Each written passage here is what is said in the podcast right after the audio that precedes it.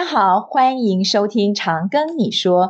在这个节目里，将由 Angela 老师带着你听听你想知道，但是你并不知道的长庚大小事。我是 Angela 老师。这一集呢，也是我们的大学教授想看的和你想的不一样的特别企划。今天有两位嘉宾，第一位是医学生物暨检验学系苏竹清老师。呃，大家好，我是长庚大学医学生物技术暨检验学系的苏祖清老师。第二位是医学影像暨放射科学系崔博祥老师。呃，各位听众，大家好，我是长庚大学医放系崔博祥老师。好，那今天呢，也是同学敲完想听的两个重要的学系。首先呢，我们先邀请。朱竹清老师跟我们分享一下，老师您自己的求学历程，然后你怎么样来到这个学系？好，我自己呢，本身是台大医事技术学系、台大医技所硕士，英国的牛津大学生化博士。那在之后呢，我到美国的哈佛大学医学院做博士后的研究。本来我人生设定目标的话，大概就是会回国服务了。在我出国之后呢，因为有很多在呃，牛津念博士的这长庚的医师，然后开始介绍给我说，诶，长庚有非常非常多丰富的资源，很制度化。所以当我了解之后呢，我就非常吸引我。所以他也是呢，我从事博士后研究之后第一个申请的正式的工作。那我也很幸运的呢，我就来到了长庚大学服务，担任教授。对，那我们请我们的崔伯祥教授介绍一下您自己的整个求学历程。我的背景是医学工程，我大学硕士、博士。都在中原念书啊，所以就是对我来说，我时常跟同学开玩笑，我很像是当初职棒新农牛队这个全本土球员系列啊。然后后来我去中央研究院做博士后研究，那我的专长是医学工程，特别是在超音波的影像。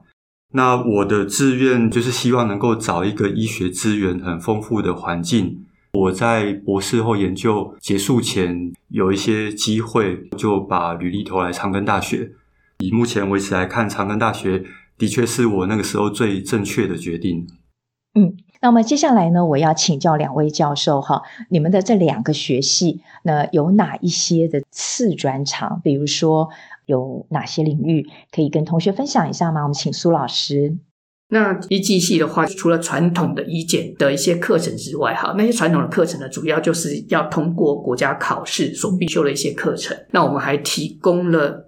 学程好，那进入我们系的同学呢，都必须要完成一个学程好，那我们可能就只要多修一到两科学程，刷所必要的一些学科之后呢，我们就可以获得一些。额外的学程呢，帮助我们同学在职场上呢增增强他的一个就业竞争力哈。譬如有学像人工生殖的一个学程哦，好，那尤其晚婚嘛，那少子化，所以在人工生殖的需求是越来越多。好，那另外呢，我们有些细胞培养师哈这样的一个学程，像疫苗的制作来讲的话呢，这些细胞培养都非常非常重要的。是好，还一般基础的一些生物技术方面的一些学程啊，这些呢都是在传统的医检领域之外呢，给同学有更多。多的武器哈，可以去应应就业市场上面的一个变化。嗯，那我们请崔伯祥教授也给我们介绍一下你们的学系。医方这个领域，基本上我们可以分做医学影像、质子治疗、核子医学三个方向。哦，那我想同学们听到这些专有名词，乍听之下可能会有一点陌生。对于医学影像，可能有一些概念，我们基本上就是用一些工程数理的方法。然后发展一些医学影像的技术。那作为医疗人员在医院工作，他们的第二双眼。嗯，那因为有影像，所以精准医学才变得有可能。简单的概念是这样。那放射治疗就是，呃，我们平常生活当中都会遇到辐射线、放射线，把这样的原本对人体有害的东西转变成是有益的。比如说肿瘤治疗，好，这个就是放射治疗的概念啊。那第三种就是呃核子医学。那核子医学简单来说，人的身体有很多代谢的情况。那我们透过一些药物的注射，透过一些放射性的核种，那使得人体它去吸收这些物质，它的吸收程度不一样。我们透过影像去把这个差异凸显出来。那同学们可以想象一下，正常的组织跟有疾病的组织，它吸收一定不一样。那我影像上就可以看出它的差异，所以医学影像如果搭配着这些放射性的何种药物，那这个我们就叫做核子医学哦。所以大家听完之后，我想应该对传统的医放系啊，照 X 光这种传统的刻板印象，我想大家应该就是会有完全不一样的。对对对。好。非常谢谢两位老师。那接下来我就要请教两位老师了哈。如果我们同学想要申请备审资料方面哈，你们会比较希望哪些部分比较强，或者说他有哪些特质是适合的？那我们请苏老师。我想医学院的各系的话，它有一个共同的特质呢，就是要重视团队的合作跟沟通的能力。沟通好。那在申请的方面呢，我们是欢迎有意愿的同学来申请，但是我们还是会比较着重在希望呢，就是自然组或甚至三类组的同学呢来申请。过去呢也有社会组的同学来念，可是，在整个念的一个过程当中呢，其实是倍感艰辛的，那也是会遇到蛮多的挫折，是，所以我们还是会比较偏重在自然组的同学。另外一个呢，就是他的备审资料有没有跟就是我们系呢一个比较密切的连接？是好，那目前来讲，也我们也看到很多都会拿出啊，他参加营队一个资料，可是会让我们感觉说，他去参加营队呢，就是好像为了未来申请，然后而去参加的一个，可是他并没有说从营队里面学习到啊，跟我们系有怎样的一个连接。嗯嗯。那如果说同学能去着重在这一方面的时候呢，我相信呢可能会有在更能强化说他整个备审资料的内容。那我现在要请教一下崔伯祥教授哈，那在我们的医学影像暨放射科学系里头，学生的特质跟他的备审资料怎么呈现会比较好？好，呼应一下刚刚苏老师聊到的哦，就是团队合作、懂得与人相处这样的人格特质，我觉得非常的重要。那除此之外，呃，申请医放系的这个特质，同学们应该都还记得我们医放系的三大领域嘛？医学影像。放射治疗跟核子医学，那有影像，所以有有一些资讯类的东西；有放射治疗，所以它有生物类的东西；有核子医学，有放射药物，那它有化学的东西。所以从当中我们可以看到跨领域变得很重要。那支持跨领域，老实说，我个人觉得是兴趣。嗯，所以在申请医放系的时候，除了有刚刚我们上述讲的一些特质之外，我觉得自己的兴趣探索，我我觉得那个会变得是很关键。那有些同学会跟我聊说，他不知道他的兴趣在哪里。嗯，建议同学的是，呃，要了解自己兴趣之前，要先观察自己，认识自己，你才能懂得去选择对自己最好的。同学们可以多为自己想一想，就是你申请一放或是一技，那。是不是你真的是投其所好？是那毕竟这是终身的志业嘛。那如果你想清楚了，我想不管是申请什么系，我觉得都是最棒的选择。没有错，嗯，谢谢两位老师哈。那我再请教一下两位教授哈，如果学生已经进入了面试的程序，呃，有没有什么地方可以提醒我们的同学？那面试时候会不会问到一些专业的问题？这也是学生很想了解的。那我们一样请苏老师。是，其实我想跟各位同学分享，就是面试尽量放轻松，呈现你真实的自己，这是比较重要的一件事情。好，那这一点的话，我是建议同学们就是自然，然后在整个穿着上面呢，就是大方得体。好，我们不会说啊，特别他西装打领带啦，或者是洋装，然后就会嗯，分数会特别的加分。对，那另外呢，就是要建议同学是主要就去思考说，哎，你要说服考试委员或大学老师们。我为什么要收你这位同学？是，是而不是说不断去凸显自己啊，我自己有哪一方面可能很强啊，我业务很强啊，我去参加饥饿三十啊，然后累积到我已经参加到饥饿九十哈。但是这些饥饿九十的特质不一定是医技系它所需要的。当然，它可能加分的是，我们会觉得说，哎，你可能会热心参与这公共事务。可是，如果当我们觉得说，哎，你怎么不断去凸显这些跟医技的连接比较薄弱的时候呢？其实这并不一定会加分。那我们很少会去额外的去问超乎他平常所能接触到的。譬如说，我们呃医技系一些很专业的一些部分的话，我们很少会去问到。譬如不会去不会去问你说啊，你。你对血型的认知除了 A B O R H 以外，你还有什么？我们不会不会去问这些，因为有的同学他可能做科展啊，呃，在一些自然学科的上面一个报告，或生物学科上面一个报告，会吸引老师们的注意的时候呢，我们可能就会借由一些小问题呢，再去了解说好他对这个问题了解的深度是怎么样。好，那同时呢，当然就是要借由一些小问题去了解说他的参与的程度是怎么样，是好，是不是真正的有去了解好这样的一个内容？好，我们可能都着重。他在备审资料里面呈现的内容，啊，我们来去问，没有错。是那老师，我再请教一下哈，贵系的面试呢，是一位老师单独面试，还是团体面试？是一位老师对一位学生，还是两几位老师对学生？好，那我们目前的面试方式呢，主要是三位老师呢同时面试三位同学，而且但是时间呢就是拉长了三倍。嗯，好，所以在更多的时间里面呢，我可以增加彼此的互动，我们可以去对学生有更多的了解。嗯、那同学呢，也可以有更多的时间呢，好，能够对呃，我们长庚大学呢，是我们系所要了解的地方呢，都可以去发问。了解，好，谢谢苏老师。那一样，我们请教一下崔博祥老师哈，在面试的时候，我们系所想要的学生，你们的面试方法？好，那基本上呃，我们系的面试。也是属于团体面试，嗯，好，大概三四位的老师，然后跟同学来做互动。当你们来面试的时候，我觉得可以记住三个要素哦。第一个就是表达，就像苏老师刚刚讲的，表达自然，嗯，好，那进来不要太紧张，也不要有压力。那我们就是大家互相认识，好，那所以第一个是表达自然啊。那第二个我想要建议的就是表达要专业。除了看一个学生的人格特质之外，基本上他的专业度，以他在呃当下的那一个时间点上，他能不能够去用过去的所学，以一种比较专业的方式来做呈现，跟委员做沟通。所以我觉得第二个我想要建议的就是表达，尽量的让自己有一个专业的素养的展现。然后，那第三个我想要建议的就是说，大概就继承前面那两点，就是。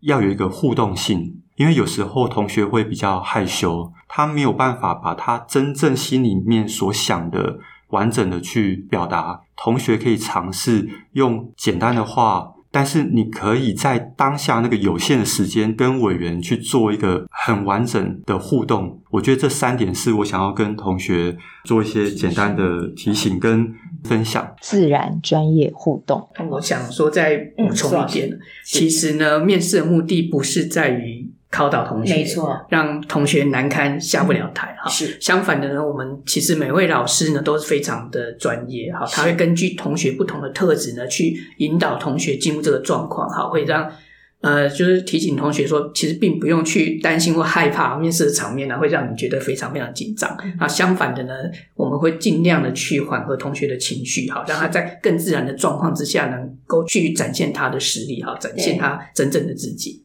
我真的觉得我们学校的老师都很有亲和力，非常 nice 哦。所以同学来面试的时候，请不要紧张。那接下来呢，我要帮同学问一下，有没有哪一些是我们面试的必问问题？那请我们的一技系的苏竹青老师跟我们分享一下。相信各位同学在高中啦，或者学长姐那边呢，或者各校，其实大同小异。第一个一定会做一个简单的自我介绍。好，那第二个呢，当然就是报考的动机。好，可是呢，像我刚刚所说的，那很多同学报考动机或讲就是一个罐头式的一个内容，好，这样的话就会去浪费掉了这样一个面试，好，让教授充分了解你独特性的一个机会，所以尽量在这个时间内，就是报考动机去强化说啊，你跟这个申请的科系它的连接是什么？给我们你看过或者你听过，你觉得那个学生来面试或者看到那个资料，你就觉得你很喜欢的，我举个例子给同学们听听看。那他可能就是说，在之前的时候，他就先来参观了我们学校、uh. 或我们系，是。啊，甚至呢会了解说我们系上的一些教授他研究的内容，嗯，然后他说，哎，觉得非常的有兴趣，嗯、因为我们系有专题研究，就是类似学士小论文这样一个课程啊。嗯、那这样一课程的话，你如果没有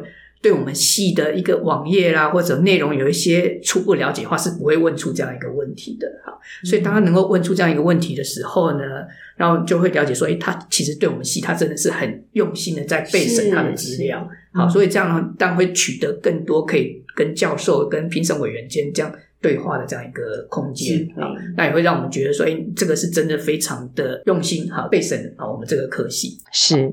那崔伯祥教授这边呢？其实，因为每次审查的老师基本上不一定是相同的老师，嗯、因为会，但是的确就是最常看到的必问问题就是报考的动机。对，那在这边，因为刚刚苏老师其实分享很多很重要的建议哦。其实报考动机会建议同学就是尽量不要让自己去陷在那种罐头式语言。那我们是希望能够了解同学们内心最真实的想法。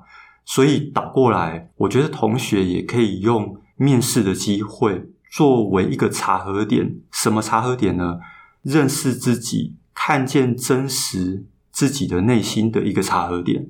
也就是说，举例来说，比如说，今天我曾经看过一个例子，一个同学他来跑报考医放系，他进来的时候，他可以讲出。我之前有在一个那个什么新闻上看到，系上某某某老师，他是做研究，然后解决什么样的疾病的问题，在对话互动之间，我们很真诚的感受到那个同学他不是用背诵的，他是打从他心里头，他抱着一个热切的渴望，他盼望着这个新的知识领域，他以这样的一个姿态，完全不一样的心境，然后来面试，那这样的面试的效果。其实展现出来的就完全不一样。那同学面试完之后，他内心会感到非常充实愉快。我们老师内心也会感到非常的安慰。那我觉得那是一个非常真实的互动。是对。那如果同学能够在那样的场合中，然后让我们跟着我们老师一起去塑造出那种感觉，我觉得那就是一个非常非常成功的面试。好，我们整理一下哈。其实无论是书审或者是面试的资料，我们都建议同学们能够呈现真实的自己。然后呢，你们可以多了解我们各学系的呃网站，然后了解一下我们的新闻，我们老师做了哪一些研究。如果你的兴趣刚好跟这些老师是契合的，这样子的状况下，就会是师生合作最好的一个状态。老师也会非常喜欢这样的学生，那同学来学习也会是非常成功的。好，那最后呢，我要帮忙我们的同学还有家长问一些问题哈。在我们这两个学系呢，大学毕业了以后，我们有哪些出路？我们除了当临床的医检师、放射师之外，那在我们过去的毕业生里头，我们还有哪一些前景？首先，我们请医技系的苏老师。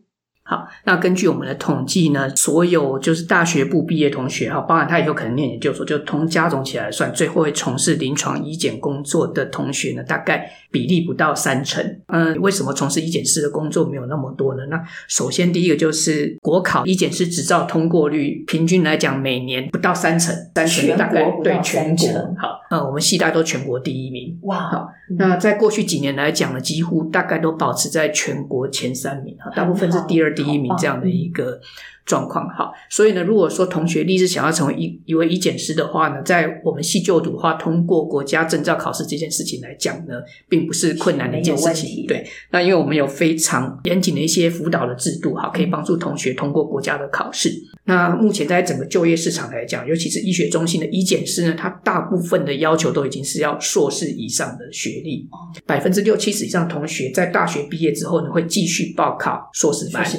那在硕士班之后呢，有些呃才会继续从事临床医检师的工作。好，那目前来讲，医疗分工它是一个非常专业、重视团队合作。好，所以要从事医疗领域这一块呢，不一定要从事医检人员。好，那包含了刚刚崔老师所讲的精准医疗。好，好，譬如说在整癌症或一些特殊疾病领域里面，好，它的基因检测啦，或者是它的为拟定的治疗的方针啊，或者说啊，它一些基因。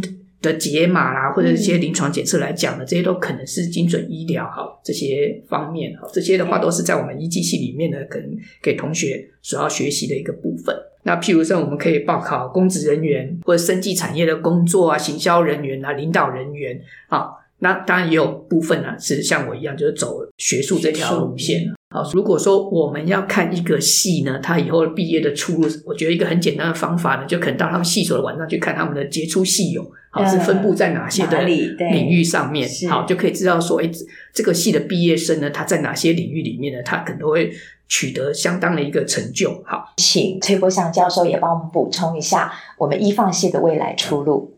哦，好。那我在这边，我先讲结论哦。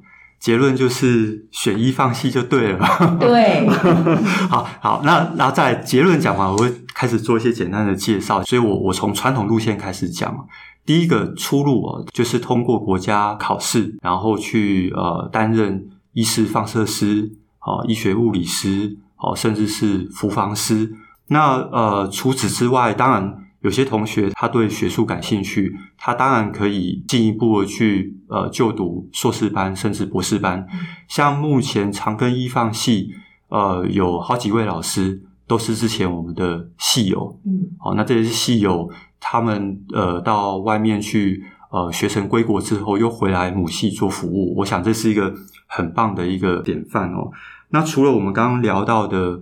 医院的出路、学术研究、教育的这个出路之外，基本上我不知道同学有没有听过，其实医放系有人说它是医学院的呃物理系、数理系的这样的感觉，因为我们在学习医放的这个领域知识，其实我们是跨领域。嗯，好，同学你们应该还有印象，我们影像啊、资讯啊、讯号啊、生物啊、化学啊、物理啊这些，其实我们都会。用到，那自然而然的同学就会在无形当中被培养出一种跨域的能力，基础能力。对，那这个跨域能力就可以带着同学往一些平常大家想象不到的地方。举一些例子好了，比如说有些同学他们一放系毕业之后，他们其实是到业界去做研发的工作。哦，我们讲的研发的工程师啊，或是专利的工程师啊，医疗器材比较像是。医学工程这方面的，往业界去发展。那也有同学他是对商业比较感兴趣，但是他对临床、他对医疗这个领域他已经熟悉，所以他去一些业界去做市场、做 marketing、做行销。嗯。那过去我们的系友其实也有一些，目前都是在外商的公司在服务、在工作哦。我们再举一个例子哦，这个例子是最近我们发现医放系的同学。他们去朝向生医新创的方向去发展，透过学校的支持，透过政府计划的支持，那同学们他们能够获得额外的资源，去往生医新创，也就是创业这条路去走。所以，我们刚刚讲到了医院的出路哦，那学界的出路、业界的出路，这个对医放同学来说都是呃未来发展的不一样的场域。简单来说，选择长庚大学就对了。在我们学校里面，其实有非常多的学程，然后学院之间的课程的连结性也都很强。那我们今天呢，非常谢谢两位教授来参加我们的节目。那如果对于我们的节目呢，有任何的疑问，欢迎你们留言给 Angela 老师。下集节目的预告呢，要为大家介绍的是职能治疗学系。职能治疗学系也是非常的宽广，我们所做的领域呢，也非常的多元。如果你喜欢我们的节目，不管你正在使用哪个平台收听，请给五星好评，也别忘了订阅我们的 IG、YouTube 频道，并分享给你的周遭好友。请搜寻“常跟你说 ”，Tell me CGU，Angela 老师听你说，挺你哦。